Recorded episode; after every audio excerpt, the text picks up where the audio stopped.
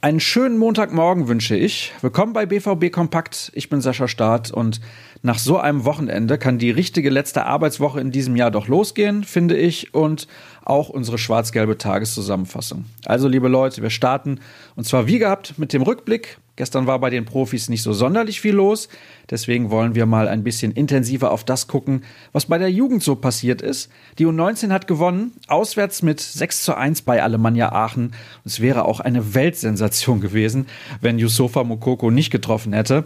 Durch die beiden Tore gestern bringt er es jetzt auf 22 Treffer in 14 Spielen. Wahnsinn. Und die Borussia konnte auf Rang 2 klettern, weil Fortuna Düsseldorf gepatzt hat. Aber im Moment trennt nur ein Punkt den zweiten vom fünften. Das wird bis zum Ende spannend bleiben. Im Februar steht erst das nächste Spiel an, dann beim ersten FC Köln und die Kölner sind Erster. Da wird man dann also sehen, in welche Richtung sich das Ganze entwickelt.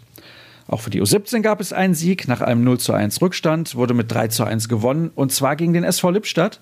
Dadurch stehen die B-Junioren wieder auf dem zweiten Platz und liegen nach 17 Spielen zwei Punkte hinter dem ersten FC Köln und drei Punkte vor Borussia Mönchengladbach.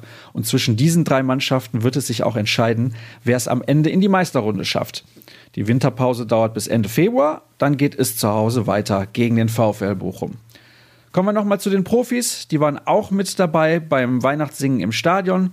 Genau wie 68.000 Besucher, wirklich unfassbar. Und weil sich die Veranstaltung in kurzer Zeit so etabliert hat, wird es auch 2020 ein Weihnachtssingen geben. Dann am 13. Dezember und hoffentlich oder beziehungsweise ganz sicher genauso stimmungsvoll. Übrigens, nach wie vor ist Erling Haaland ja das beherrschende Thema. Ein Tweet des TSV Winsen sagt eigentlich alles aus wo jetzt aus Österreich die Stimmen immer lauter werden, dass der Norweger nicht zum BVB wechselt. Und der liest sich wie folgt. Laut unseren Infos steht Erling Haaland kurz vor einem Wechsel zu RB Borussia Turin United in die Liga. Besser kann man es wirklich nicht zusammenfassen.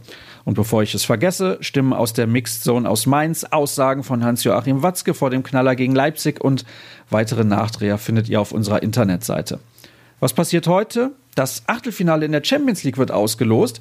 Die möglichen Gegner für den BVB kennt ihr. Paris, Juventus, Man City, Liverpool und Valencia. Und das Schöne ist, kurz nach der Auslosung findet die Pressekonferenz vor dem Spiel gegen Leipzig statt. Gelost wird ab 12 Uhr, die PK fängt um 13.45 Uhr an. Die ersten Reaktionen liefern dann die Kollegen aus der Redaktion und die ersten Vorberichte für das Topspiel am Dienstag gibt es auch schon. Das war's dann fast für den heutigen Tag. Wir gratulieren noch Mats Hummels ganz herzlich zum 31. Geburtstag. Alles Gute. Schaut jedenfalls wie gehabt bei ruhrnachrichten.de oder bei Twitter vorbei. Da solltet ihr euch an rnbvb halten oder bei mir vorbeischauen unter Start. Da gibt es auch jede Menge BVB-Inhalt. Das war's für heute. Habt einen guten Start in die Woche. Wir hören uns morgen wieder. Bis dann. Ciao.